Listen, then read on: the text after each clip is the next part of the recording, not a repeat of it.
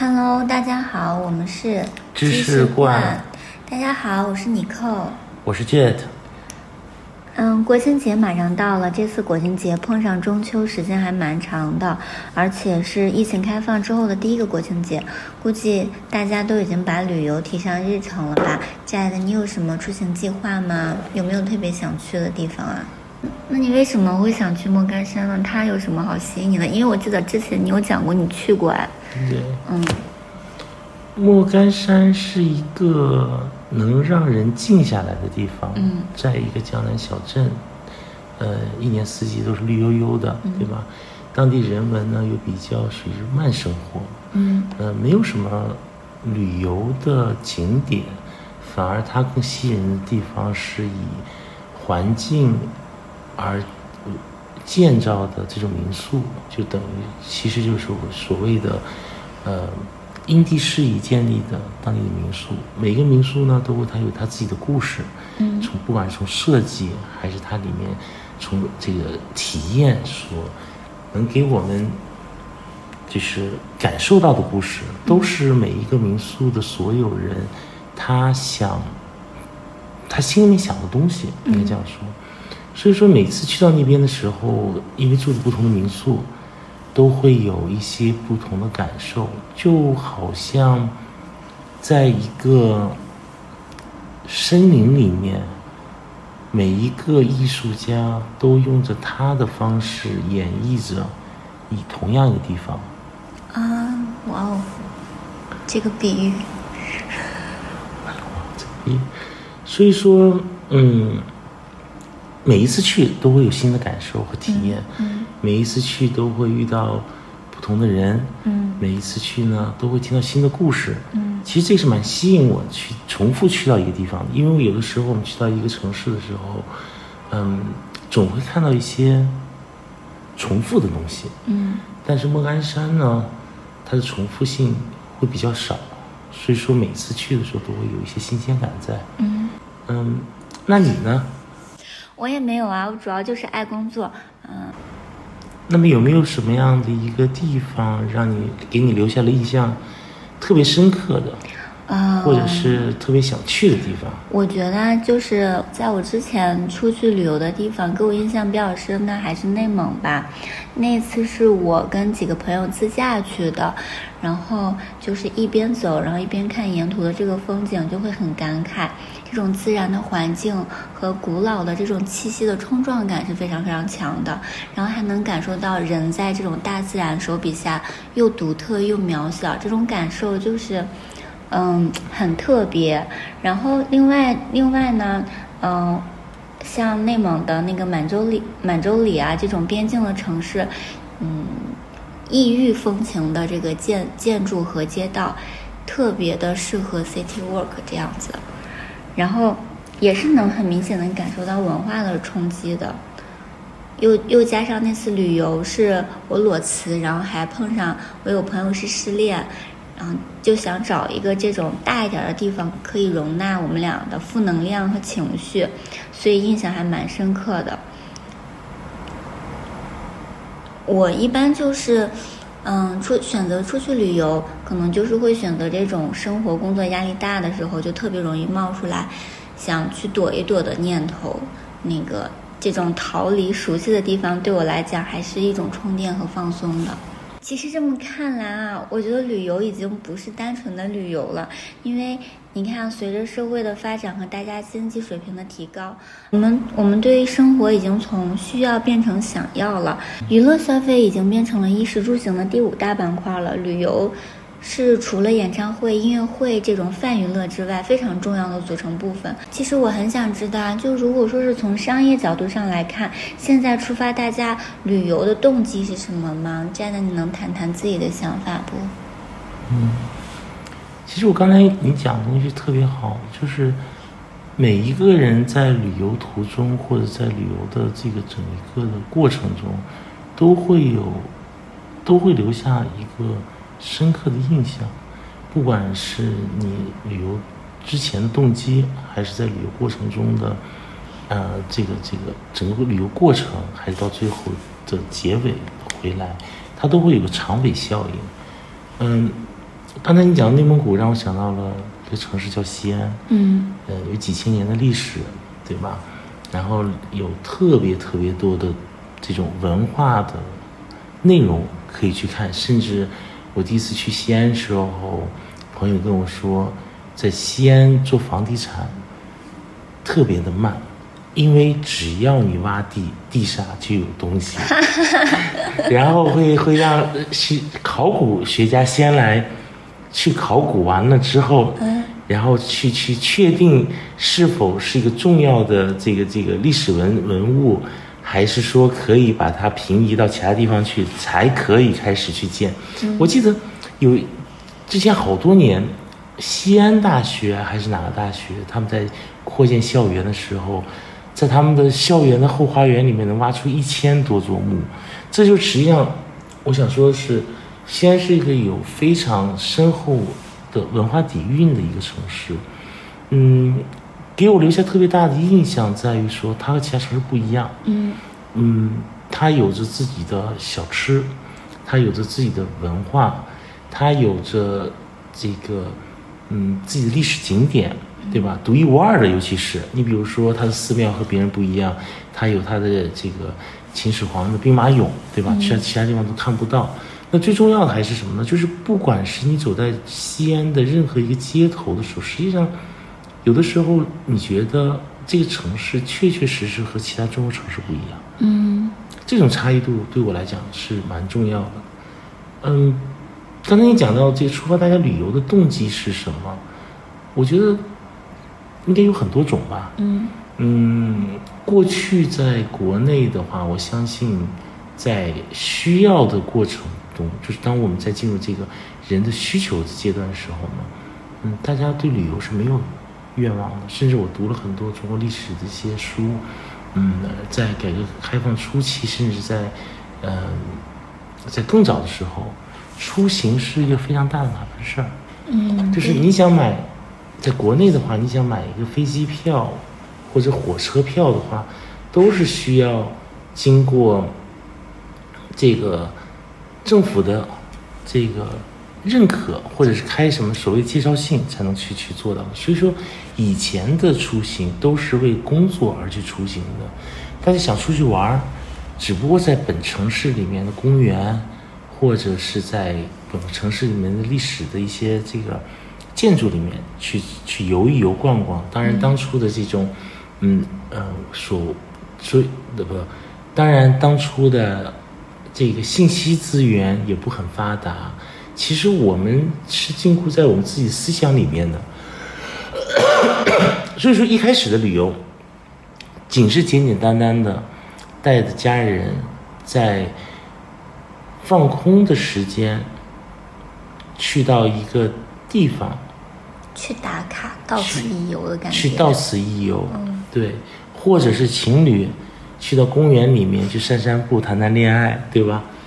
呃，其实并没有什么太大的特点。那当然就是说，在这旅游业在过去很几十年里面的话，其实发展是非常这个快的，尤其是中国，我们在疫情前。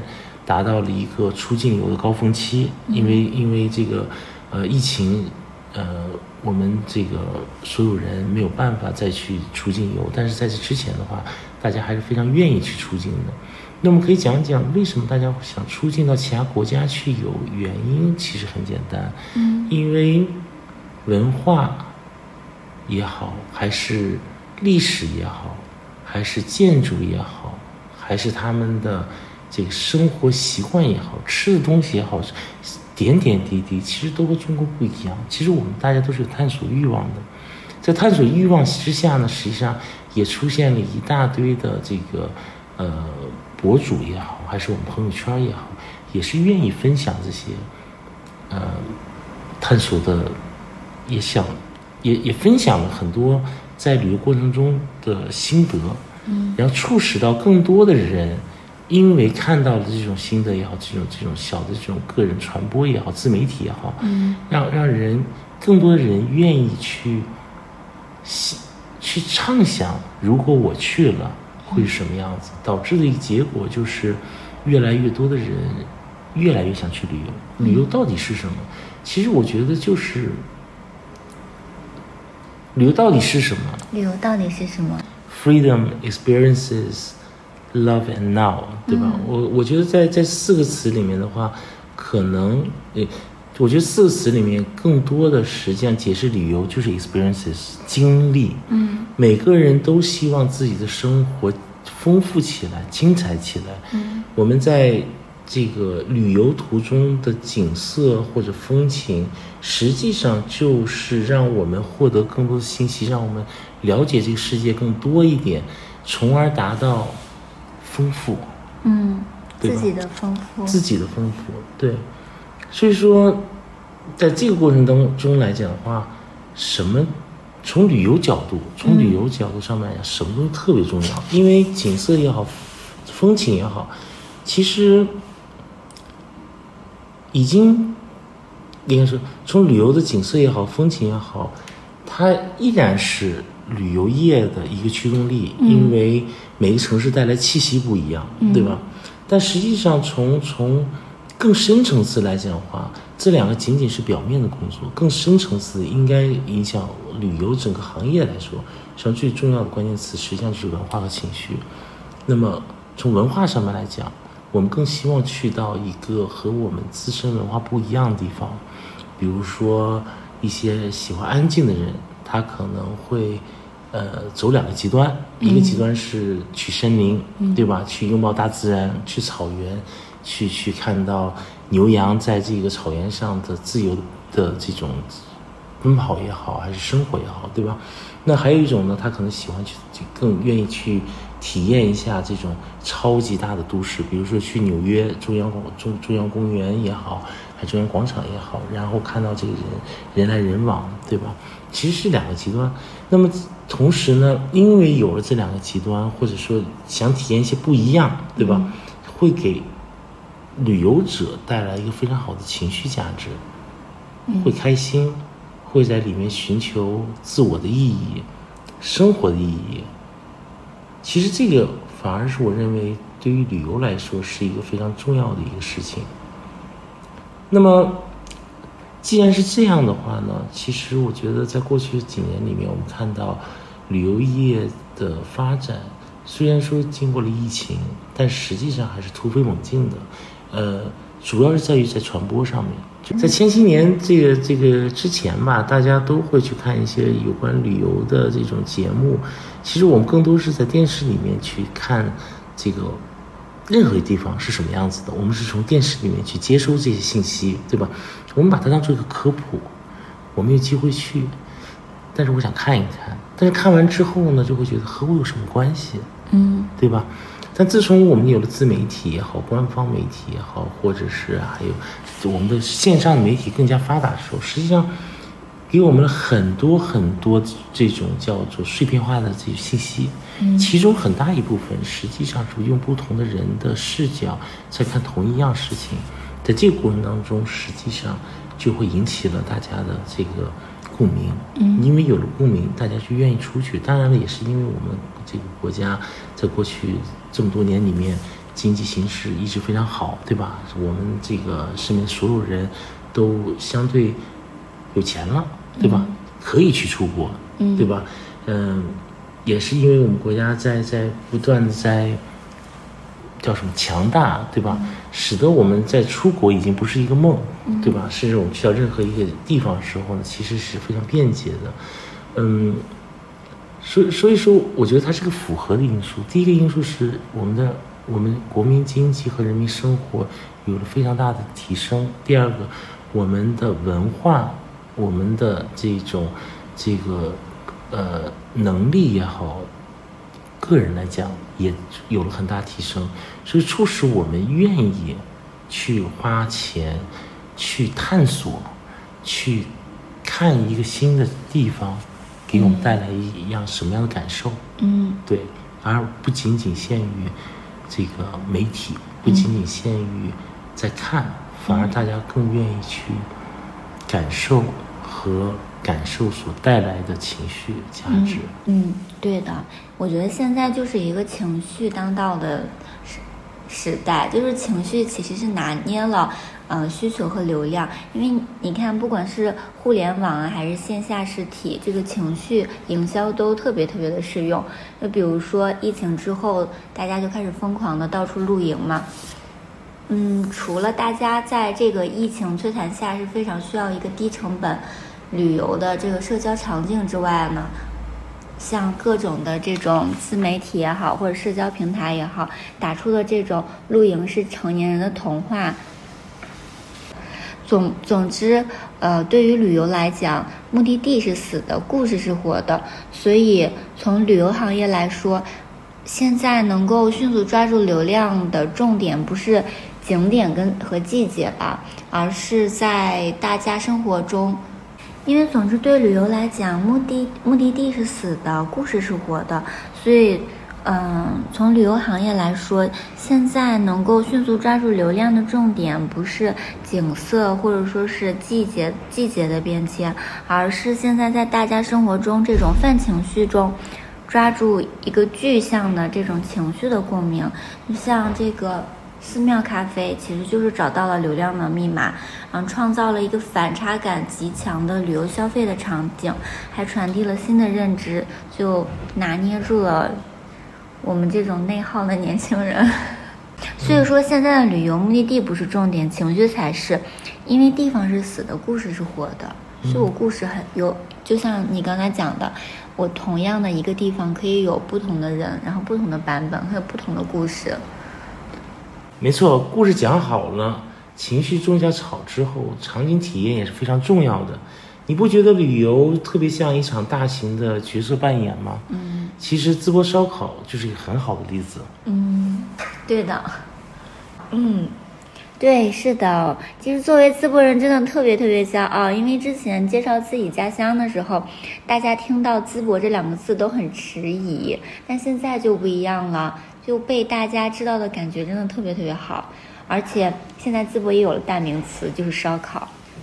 其实像东北烧烤呀、徐州烧烤，甚至新疆的这种羊肉串儿，都还有蛮长的历史，也也挺有名的。但是为什么淄博烧烤会出圈呢？总结一下，我觉得就是故事讲得好，情绪价值给到位，旅游消费体验感拉满，你说是吗？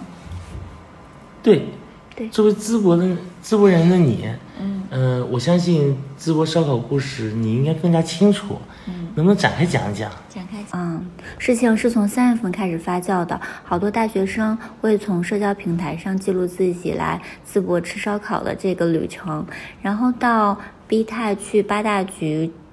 这个嗯，然后到 B 泰去八大局的视频得到了全国的巨大关注，淄博就迅速的爆火了。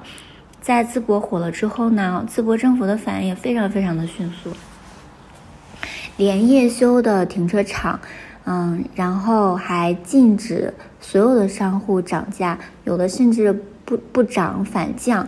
然后在最火爆的时候，甚至开放了这个夜场电影院给游客休息。其实这些都只是表面，我觉得最重要的是淄博政府面对这种爆火流量的利用和把控，以及反应能力，真的是非常非常的强。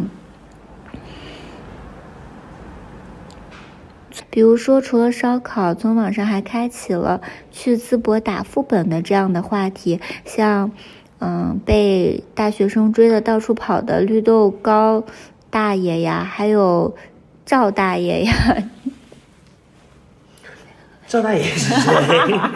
我忘了是不是赵大爷了，就是一个烧的很好吃，一开始的时候说自己烧的贼好吃，后来被这个大学生追的已经把牌子藏起来的一个大爷，所以大家都在 大家都在讲淄博的大爷非常忙，忙着跑，忙着忙着跑，忙着烤。然后还还有这种淄博的烧烤的四大金刚这些话题，其实在网上，嗯，一次一次的发酵，然后会让引起大家的讨论。会让大家对淄博这个城市越来越感兴趣，但是烧烤还是，但是烧烤还是在淄博这个旅游故事里面最重要的产品。对，从产品上来看，烧烤就是产品。呃，跟其他省份烧烤相比，自己烤和小饼就是非常鲜明的差异。体验是真情实感的市井烟火，也真正诠释了好客山东。嗯，例如说，在据我所知，在这个五一放假期间，淄博市政府出台了不允许呃所有酒店涨价的消息。对，是的，还降价了。还降价，然后同时呢。淄博市政府在这个整一个节假日的过程当中呢，所有停车场全部都是免费的，然后给予了很多很多便民和便利的这种这种服务。而且啊，就是那个外地车在在在街边停车不罚款，本地车牌罚款。还，所以说他们把这个“好客山东”这四个字真真正正的，从我理解，嗯，呃。演绎出来了，呃，反而其他城市是没有的。比如说，我们都知道的青岛的天价大虾的事件，对吧？然后一一到旅游旺季的时候，青岛的这种酒店房子基本上涨十倍，对吧？然后人山人海，其实并没有什么样的这种旅游的这种氛围在内，只是大家来玩儿，或者大家说我想去一个地方，我没有去过青岛，我想来青岛一下。但实际上，真真正正的这种放松的，能让自自己去沉浸在一个旅游的这种场景下来说的话呢，实际上并没有达到这这这种的这种高度。你就从淄博角度上面来看的话，我觉得它给人们带来的是一个不一样的烟火气息，一种平凡的人的生活气息，然后。在这种气息下面，实际上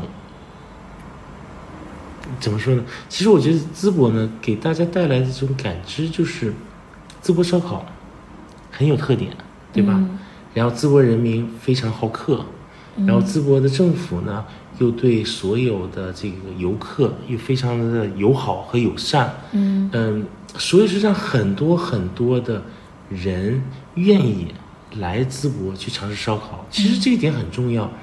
嗯，在这一点下面，我觉得真真正正的把普普通通的人的市井生活演绎的淋漓尽致。也许淄博从旅游来说的话呢，它就是一个市井的旅游文化。嗯。虽然现在来说，淄博烧烤的热度已经下去了，但是相比之前呢，嗯，全国已经知道了淄博这座城市，而且现在啊，就是平常来旅游的人也比之前多了不止十倍。嗯，刚刚你讲了过去的旅游商业和现在的旅游商业，那你觉得未来的旅游商业的走向会是怎么样子的呢？嗯，其实从趋势来看的话。我觉得未来旅游一定是更加的个性化和人文化和和个性化，哎，个性化和人文化，对，一定是一个有个性的一种旅游主张。其实我认为，从从理由来讲的话，尤其现在新一代的消费者更喜欢去主张自己的自我认知和认识，对吧？所以说，在过去的几年里面，不管是这种呃亲近大自然的这种。这种运动也好，还是说，比如说这个叫做，呃，扎营叫什么来着？露营啊，对，比如说露营的这种这种呃生活，就露营旅游也好，其实这其实就是一种生活方式。这种生活方式是更加随意的，更加的有个性化的。它不像过去我们参加旅行团，对吧？呃，团叫我去哪儿我就去哪儿。实际上我们得到的结果是。嗯，去到旅游景点照张相，上车去到下一个景点，到最后我们在一个商场里买点东西回来了，嗯，对吧？但现在来讲的话，大家更希望就是一个很自然的、很放松的去享受，嗯，这这个旅游所给带来的这个呃新鲜的事物，会大家会沉下心来，更愿意在一餐馆里面去跟当地人去聊聊天，去尝试一下他的这个当地的美食，对吧？然后去看一看当地人是在。这个整一个这个城市里面是怎么样生活的？他们会去哪里？平时没有事儿的时候，会去做什么事情？对吧？也许去一下这个麻将馆，对吧？打个麻将跟本地人，或者比如说去了成都，和本地人去吃这种市井火锅，对吧？更加去应该去享受当地人的文化和呃当地人的这种生活气息。嗯当然了，在这个过程中，我们也要去看他们这种这个旅游景点，对吧？所谓的这个，呃，比如说历史古迹，让我们获得更多的有关相关这个，以获得更多的与城市相关的一些嗯信息。嗯。嗯，但所以说我我觉得从从长久来看的话，嗯。旅游已经跳脱出来，从让人们从 A 到 B 的一个过程，不，旅游已经不是在像以前一样，我们从 A 城市到 B 城市去看看不一样，反而我认为它是更加有层次、逻辑和有深度的一种放松的这种方式。那体验就是，如果说是以体验为主来讲的话，嗯不同的旅游的生态，他们如何去承接这这种体验呢？其实像现在做 IP，应该就是一个比较好的一种承接体验的方式，是吗？对，就像现在越来越多的这种乐园也好，主题、主题公园或者是乐园也好，嗯。我觉得完整性。嗯，我觉得是完整性，就跟做品牌一样，才有个完整性。嗯、一定要赋予一个城市一个形象，嗯。一个人格，嗯一个魅力，把它当做一个整体来看。就像这次刚才你你说的这个这个淄博烧烤的这个事情，嗯。其实它是比较完整的，虽然说它有很多不尽人意之处，嗯。但是相对故事而言，其实呈现给整个所有呈现给所有人是一个比较比较有层次、丰满立体丰满立体的形象，一个一个一个城市的形象，嗯。对吧？因为有了这样形象，大家才会对淄博有相对深刻的这个认知和认识，甚至想去更多了解。嗯。那作为呃旅游项目来讲的话，我觉得不管是谁在做，嗯。都是需要去建立这个人格魅力形象，嗯。都要在不同的维度嗯。去讲就着同样的故事，让大家能够更加立体的看到到底我是谁，我能给我的消费者带来什么样的这种价值，嗯价值在于哪里？嗯嗯，是否能给大家带来情绪价值？是否能够让人来之后能学习到东西，或者是能够让他们在这里放松？所以说，更多其实其实做旅游这个整想法做好的话，和做品牌是一样的。嗯这个六感、五感，应该是五感也好，对吧？五感来讲的话，都是需要去做的比较完整，才能得到大家的信赖和呃喜欢。嗯，那你说这种经典景区的出路在哪里呢？其实现在越来越多人已经不愿意去逛景点了。嗯，像经典景区的出路，他们未来在旅游上面会是在哪里呢？如果想要你所谓传统的一些景点，对对吧传？统的一些景点，嗯，传统的景点它的最大的一个呃，也不能说问题，它最大的这个处境是在于，它在千篇一律的讲着同样的故事，甚至二三十年的故事，没有把这些故事更有层次讲给大家听。比如说很多像，比如说泰山，对吧？嗯比如说其崂山，对吧？嗯大家都知道它是中国比较出名的这个这个旅游景点，对吧？但是旅游景点里面带来什么，有什么？泰山如果它是一个人，嗯给予他人格价值的话，那我们去泰山的时候，我们有没有看到这个人格价值在每一处都体现出来？其实是没有的。嗯，很多人他们去爬泰山，或甚至是连夜爬泰山，一个我觉得是因为他们泰山是五岳之首嘛，作为之首的旅游景点，大家肯定都是想去体多体验一下。另外就是，其实泰山很多人去泰山还是许愿的，但是我觉得泰山的旅游景点并没有把许愿这个事情去放大。嗯对吧？就像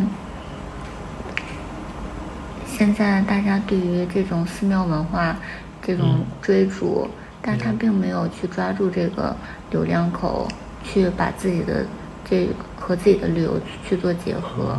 嗯，所以说我就是这样，泰山很多人在在去的时候，呃，第一个是比如说会当凌绝凌绝会会当凌绝会当凌绝顶，对吧？一览众山小，一览众山小。对。呃，五岳之首，大家都会愿意去爬一下，是让大家觉得是，哎，你看我爬过泰山，我从底爬到上面对吧？是这个是一个很好的事情。同时在泰山上面呢，也会想看看日出，嗯。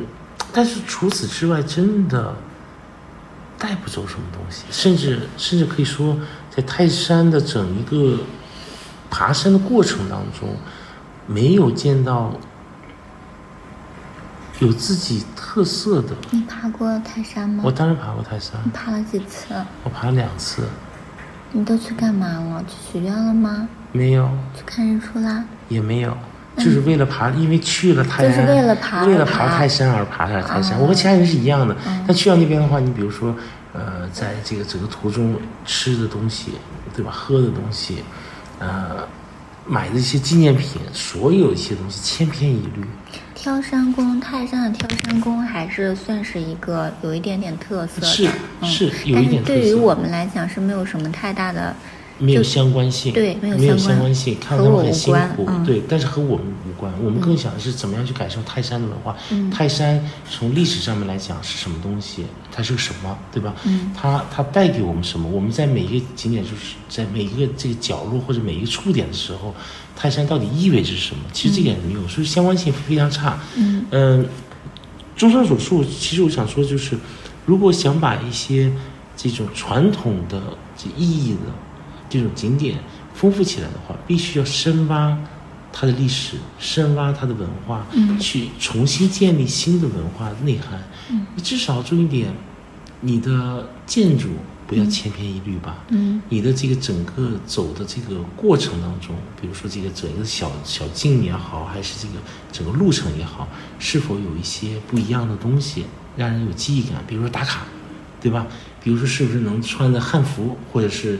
唐装，然后去去爬泰山，或者说是在这个整一个路径当中，可以享受不同的这个当地美食、属地美食，对吧？我觉得这都可以丰富，嗯，这些都可以丰富这个这个传统旅游景点的这个这个它的传统都可以丰富景点的内容，对吧？然后在这个丰富内容之后呢，实际上就可以让我们的。这个游客获得更多的信息，获得更多的这个这个，获得更多的情绪价值。嗯，因为有了情绪价值，所以他们就更愿意去传播，更更愿意去让朋友去知道，也许他更愿意再来一次。嗯，我觉得这个是是是需要有的。嗯哦，像旅游商业的这种变化，对于其他行业，你觉得有什么样的借鉴意义呢？嗯，其实对于我而言，商业的本质是永恒不变的。嗯，我们实际上是一种置换，把一样一个有需求的东西给到另外一个需要的人，嗯，或者是，对吧？只不过在这个上面来讲的话，我们有的人可能是卖衣服，有的人可能是在卖鞋，再有人可能是卖吃的，再还有人是在卖房子，对吧？